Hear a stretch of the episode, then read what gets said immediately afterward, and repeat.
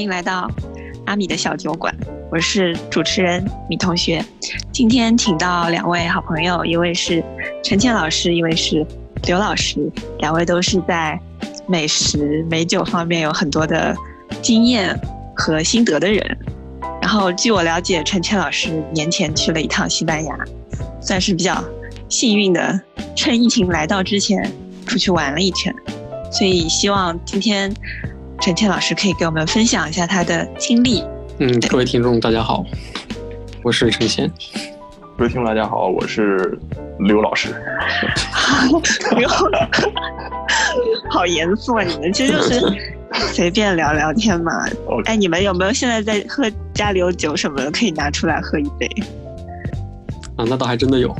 哎，我们就是，其实我们是一个。类似于就是零喝酒的 节目，大家可以自己在家里面，因为现在也出不了门，也见不了人，在自己家里面喝一小杯，然后聊聊天，嗯，不用太紧张，嗯，好，你要不要去把酒倒上？如何说起呢？那要不先介绍一下，就是你这一次在西班牙待了多久，然后去了哪几个地方？嗯，我是这个大年。初一的凌晨去的西班牙，这趟比较幸运吧，提前了三个月左右规划，然后订到了一些几乎所有这个我们府邸圈里面比较感兴趣的一些这个美食目的地吧。整体的行程是先到巴塞罗那待这个三到四天，吃一些 tapas 和一些订的餐厅，之后去 Girona，呃，是去这个去年的世界第一餐厅这个 Roca，然后开车开。呃，经过这个萨拉戈萨，然后到北部巴斯克地区，呃，这个巴斯克地区也是我们算是圈子里面一个比较呃美食的朝圣地，或者一个美食比较集中的地方。它是单城市米其林三星密度最高的一个地方。嗯，我在你那篇回来以后写的游记里面看到，你就是以美食为主题去很多地方，有这么一个按照这个目的出去旅行的方式。请问，就是这种旅行，你大概从什么时候开始？就是美食之旅。近四五年的旅行大概都是这样吧，都是会先订餐厅，然后餐厅订到比较满意才会订酒店和机票。我相信刘老师应该也很多是类似的一个模式吧。我如果是独自出行的话，就会也会这样，就是我会先订餐厅，然后再决定要不要去。但是如果是陪家人一起去的话，可能就是决定要去了之后，我会尽可能的安排一些餐厅去去去订。所以你们俩会因为就是这家餐厅很想去，然后安排特地安排一趟去那里的旅行，就比如说特地飞过去，比如吃吃一只虾。这样子的旅行，这个当然会啊。像我们最近的日本的行程，肯定都是先抢到某家餐厅，对，未来一年都想抢这个餐厅的这个周末的位置，然后抢到就可以随时走。也是，这也是为什么日本餐厅最近这么难订的一个原因吧。中国这样的 foodie 们太多了，我觉得。最近不止不止一次吧？我觉得和陈建老师专门为了吃去了一个地方已经好几次了。日本去了一次，然后。香港最近是不是还去了一次？香港我们上次大班楼是吧？对，大班楼。对，本来其实是想去订两家私房菜的粤菜的，但是最后因为种种原因吧，都没能成行，最后就是订了大班楼。是不是可能对于你们这些美食爱好者、你这些饕客来说，反倒是嗯？你稍微有点门槛，有些神秘感，需要一些曲折的方式才能达到的，吃到的那些菜，会让你更有挑战的欲望，打卡的兴趣，会有吗？这个人之常情嘛，难定的就大大家都挤破头想去嘛，你就想去试一下。但其实我最近认为这个怎么说呢，算是一个不正之风吧，就是我觉得很多很热点餐厅也没有那么好吃。很多其实不是那么热点餐厅，呃，反而是会给你惊喜。嗯，我前面看你讲那篇你的公众号文章里面，先是讨论了一下分子料理这个事情，我不大理解这个概念，还感觉好像挺玄幻的。啊，这个分子料理倒是说来话长，其实并不是厨师，应该是呃英国还是法国啊？好像是牛津吧，一个大学的教授写了一本书，讲这个就是现代化学与这个这个烹饪之间的关系。大概是上世纪五十年代左右的时候，他提出这么一个概念。然后后面一直到七八十年代、八九十年代，才在比较大的范围内被这个厨师们应用到他们的料理里面。然后这中间有一系列的领军人物，比如这个英国 Fat Duck 主厨，然后西班牙很出名的这个斗牛犬餐厅，美国的 Alinea 分子料理啊，在被广泛应用之后嘛，主要是一些其实比如说。把一些这些酱汁啊包到一个呃黄岩椒做的一一些小包里面，然后做成像小笼包啊，或者像鱼子酱啊，然后这样一些，但看起来是一种东西，但吃起来是另一种东西的这种，把这种呃一种食材的相当于解构掉，然后再以其他形式重构这么一种形式。其实主要就是会让你时刻有一种你看到的和你吃到的东西不太一样的。这样的一个感觉，然后其实就是解构再重构。这个有一个比较好的例子，就是前两年吧，呃，前好几年，在网上有一个很流行的视频，呃，山本正治的那个龙吟那个餐厅，对他做那个草莓，那个其实就是挺挺明显的一个一个。一个例子，它就是把一个新鲜的草莓，然后用就是冷冻啊，然后再就是什么超低温冷冻啊，然后再打碎，再重新用胶质再重组，然后再恢复成一个草莓的形状。但是它的口感呀、味道啊，就是会不太一样了。然后，嗯，就给你呈现出来。其实我觉得是一个比较典型的例子。我之前以为料理的 kit，它里面东西基本上就是分子料理的一个工具包吧。里面主要的东西就是一个是黄岩胶，是用来，就是你加入黄岩胶，然后再跟有钙离子，就这两种东西混在一块儿情况下，就会就会产生一层这种膜状的东西。什什么东西？黄原胶？黄原胶是什么？黄原胶是一种用来塑形的胶质吧。然后你把就是钙离子水滴进去，或者把它滴进钙离子水，它都会产生膜，这样就会产生一些。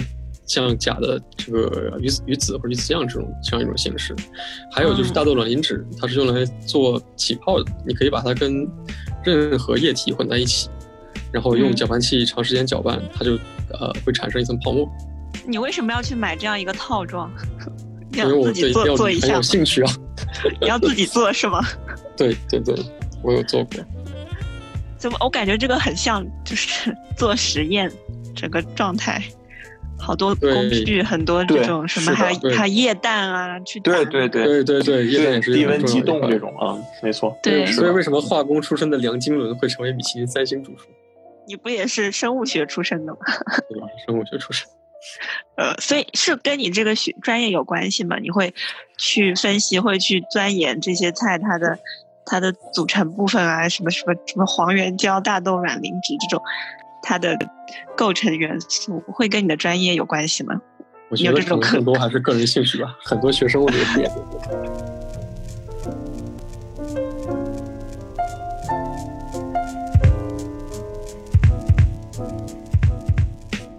分子料理的流行的这个最辉煌的时期，主要是二十世纪初的，大概是前十年吧，就是二零两千年或者九五年到这个零零八年、零九年，大概这个区间。现在这个热潮其实在退却，我感觉一个主要的原因，就像之前已经说过了，这个大家意识到，虽然这个分子料理给人第一印象是非常惊艳的，嗯，但是其实料理还是要为口味去去服务的。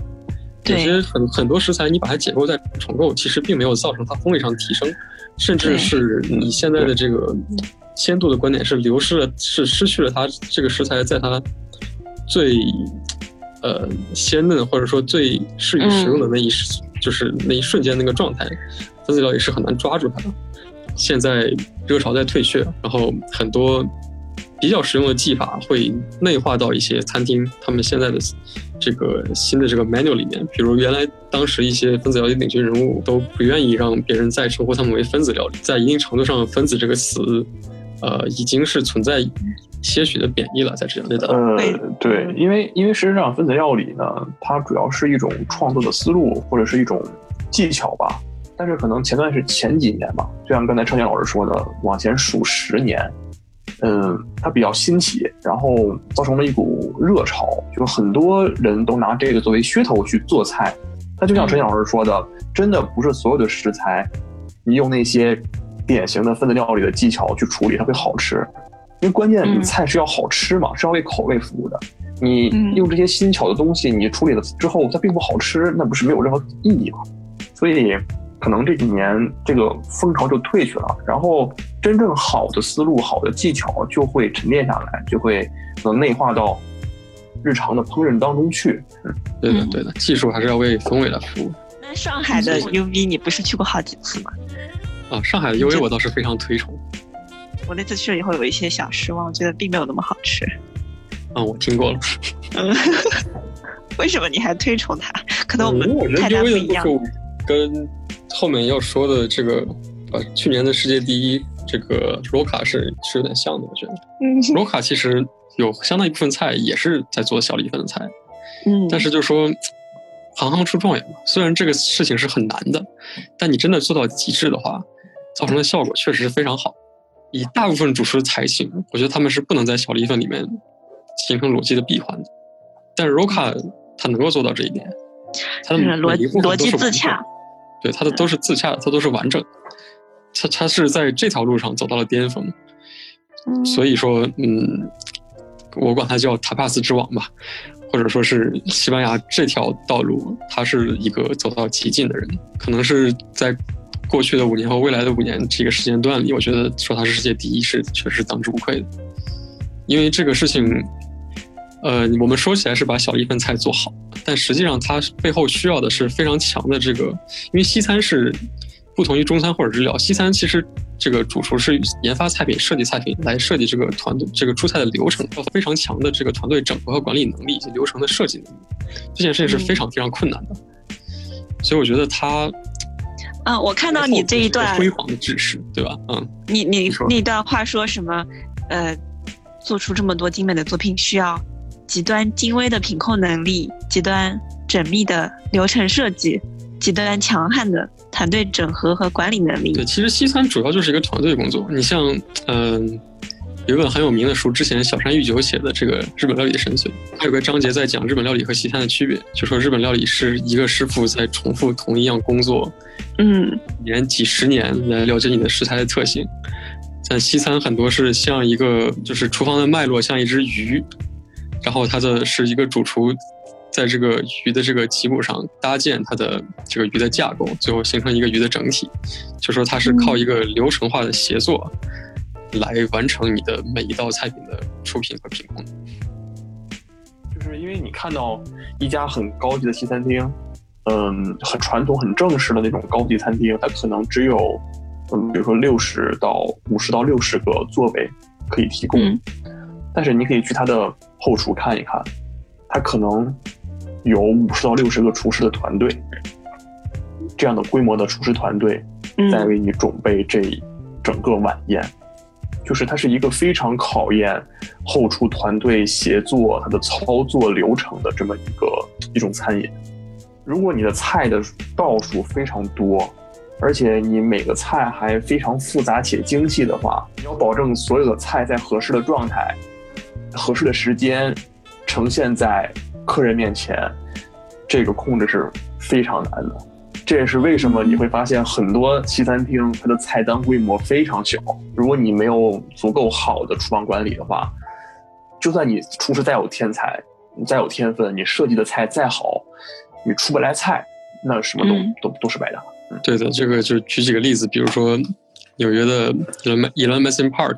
应该是有大概五十人左右的厨师团队，嗯，然后同样是三星的 Percy 是在做三班倒，中午一班，晚上一班，然后周末一班，然后每一班应该也都超过三十个人。像法国有一些，比如说小米那个众神众神的食堂怎么读？众神的食堂。对，陈毅老师可以打一下，我大概。昂不化，这个 R 要发那个小舌音。反正他们，我感觉。其实每餐就是三道菜，我觉得其实他的厨师团队应该会相对小一些，而他是父子相传的这么一个店。所以说回到 Roca，他的菜单出成这样，我觉得他是我认为是应该会，我没有去他后厨，但我认为会有一个非常庞大的数量，应该至少在四十个人以上。所以我当时感叹，在吉罗纳这么一个小城，他能把菜单做到这么恢宏的制式，我当时觉得真的是惊为天人，是是很难的一件事情。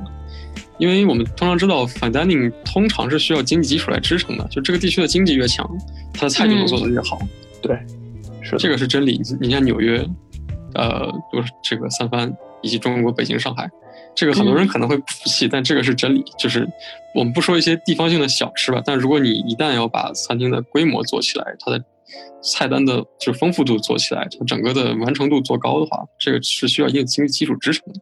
就如果能做成这样，我觉得真的是非常的不容易。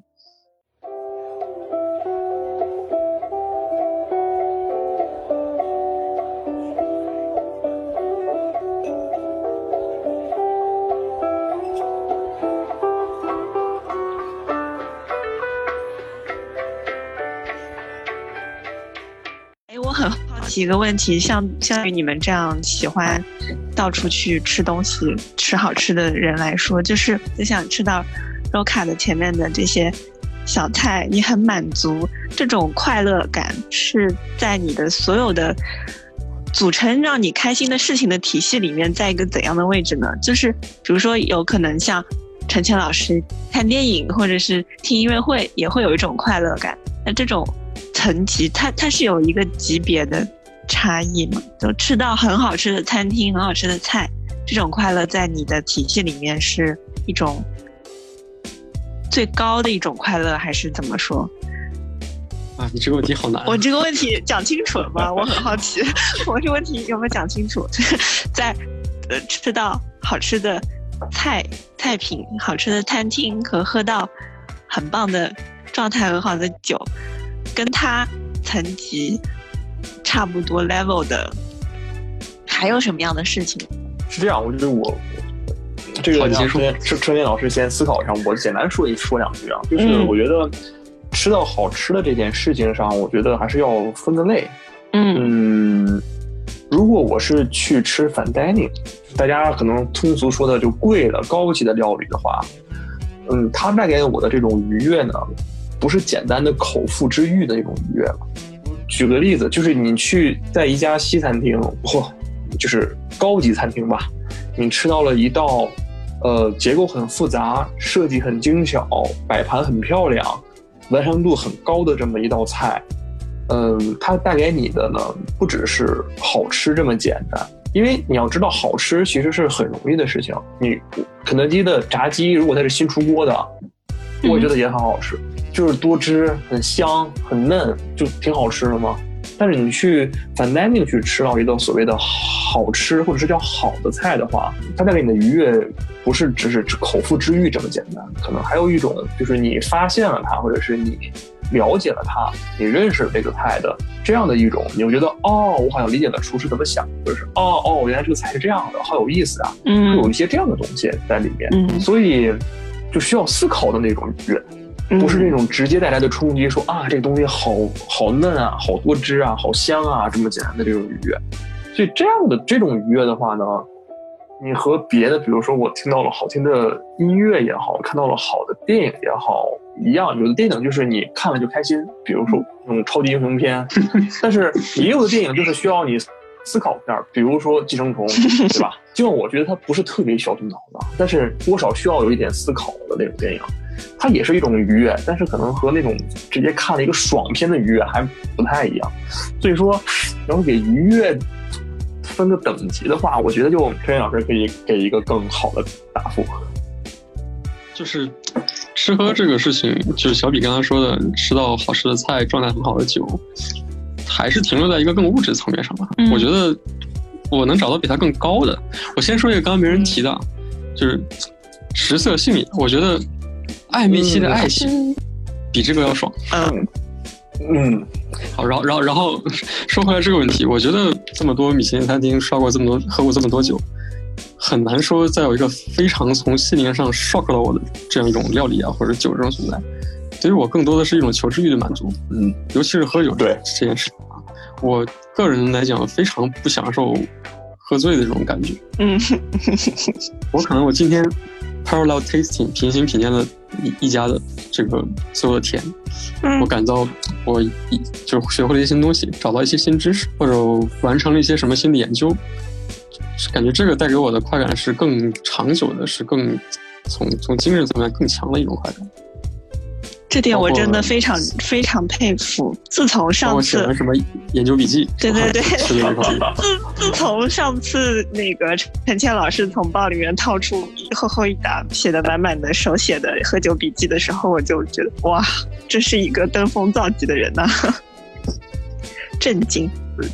然后反 dining 可能还有一些附带的一些愉悦感，呃，我这边少一些，但最近在看一本书，有点老，是嗯当年《纽约时报》的这个呃评论员写的，美食评论家的乔装秘密生活。啊 就是他有一个观点，就是说，当你坐到餐厅里之后，你可以其实是处在一个很高的地位，周围的人就是你花钱，其实买的是他们营造给你的环境和服务。嗯你在里面可以扮演你想扮演的任何人，可以呃以任何一种心态来存在，它是一种更没有拘束感的自由。我觉得这一点说的也是一个非常有意思的点，就可能我平时也不是很阔绰，也没钱，但我突然攒钱去了一趟反丹尼，旁边做做个什么 Donald Trump 啊，或者是什么。呃，一些名流啊什么之类，跟他们在一个环境用餐，我可能感觉我的社会地位突然一下子提升起来。我想一想，这个嗯点说的倒是也很有道理，嗯因为他作为评论家本身并不一定很有钱，嗯但他执笔或者是坐在这个位置之后，他在餐厅里就是国王，他说的每一句话都影响餐厅的生死存亡，所以他能有从这个出发点找到这样一种视角，我觉得是蛮有意思的。但是在在这本书里面，他为了不让餐厅的老板认出自己，嗯。呃，进行了一系列的乔装打扮啊，化妆成自己的妈妈呀，化妆成老太太，变换年龄，变换性别，然后会有一些不同的体验，他会站在他扮演的人的立场上，在这个过程中找到一些呃精神上的慰藉或者一些新的体悟。我觉得这个蛮有意思你这本书叫什么？可以重复一下吗？回去搜来看看。美食评论家的乔装秘密生活。乔装秘密生活，OK。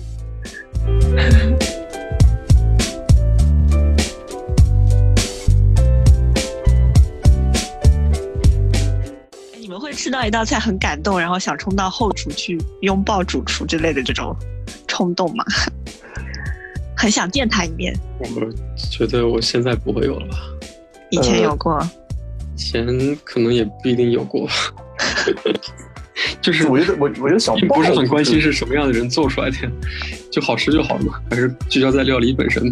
对，就是想抱没有，但是想和他聊两句还是就是跟问问他那些想法的，我觉得还是有这种冲啊动。，这个是也是有可能的。对，但是你有说想想拥抱，我觉得在 fine dining 去就餐的话，它里面那些菜，嗯，很难，他也不愿意给你带来那种特别直接的愉悦吧，就是他会有一种比较克制的表达方式吧，就是因为他的目的是要平衡嘛，就像对对所以不可能有某一个地方特别的冒进。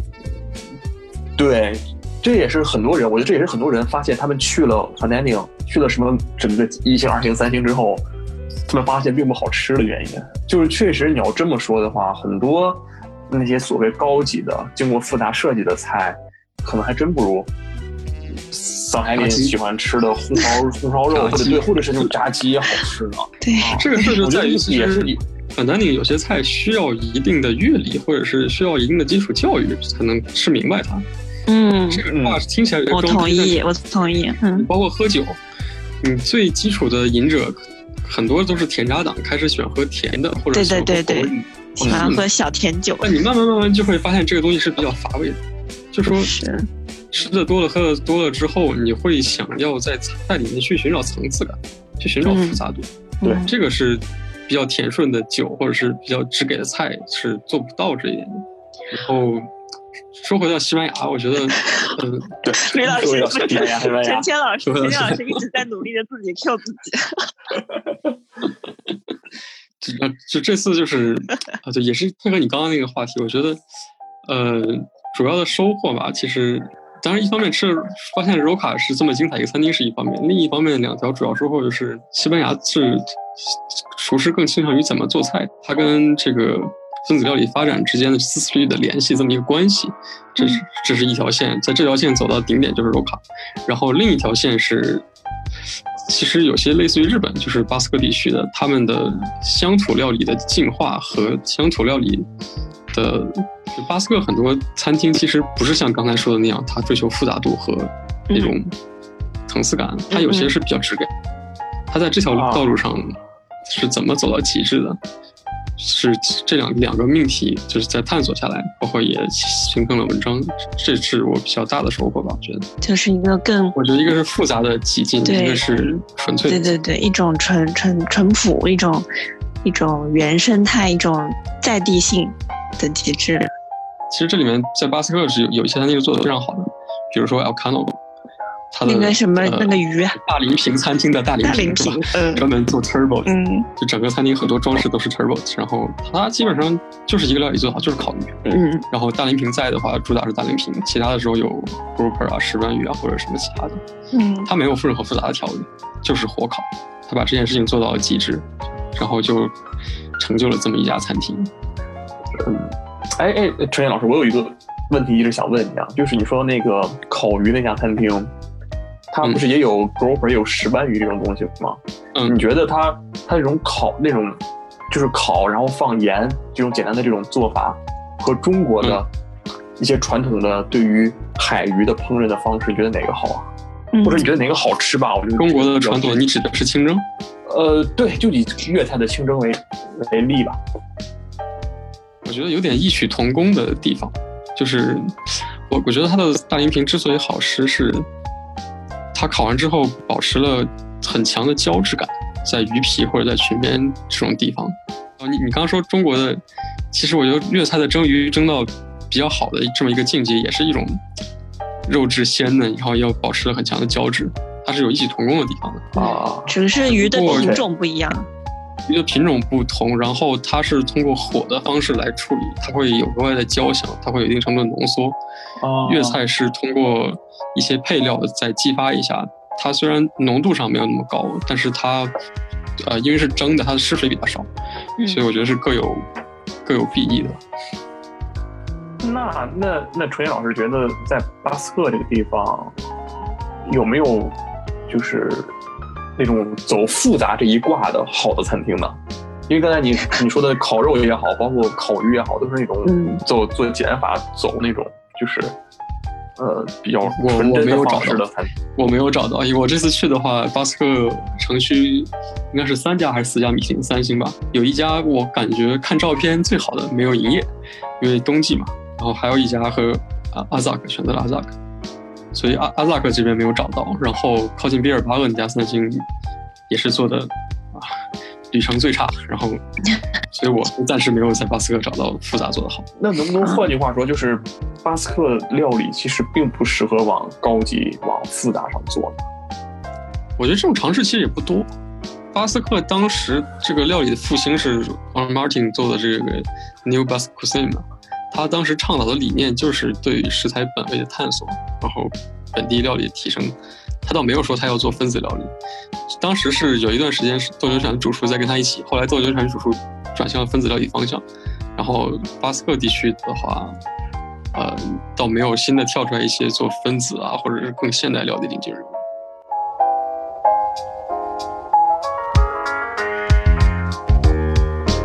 你们俩有没有统计过去年一年摘了多少颗星？呃，我自从超过一百之后就不再统计这件事了，但我毛估去年应该有七。八九十吧，哇，一年八九十，对，主要是日本刷的多一点。这方面我我没法和陈岩老师比，陈岩老师去的太太太多了。我因为去年北京有了米其林，你坐地凭空多了几十颗星。哦，瞬间瞬间，我我可能是那种就一家餐厅我比较喜欢，我可能会去好多次的那种人。就我估计我去年有十几颗。二十颗有吗？我觉得我我没有统没有二十颗应该有的吧。我们一起的就就快二十颗了。哦，然后北京的我也就就不太算，我不知道你想不想蹭这个热度，蹭上热度你就五十克了。那我们今天时间也差不多了，嗯。嗯，好，谢谢主持人，你要谢谢主持人，谢谢主持人。下次我们可以再聊聊一局喝酒的，聊日本吗？好，聊喝酒。啊，聊日本，聊日本要聊，日本要聊，日本主要是我也喝酒的话题就打不住了，喝酒话题我们可能可以做好几期的一个系列吧，腾讯，好，好。好。感谢主持人，感谢申老师。嗯，感谢二位老师，祝大家嗯平平安安，然后嗯，呃拜个晚年。好，祝大家晚安。大家晚安。嗯，拜晚安拜，拜拜。拜拜。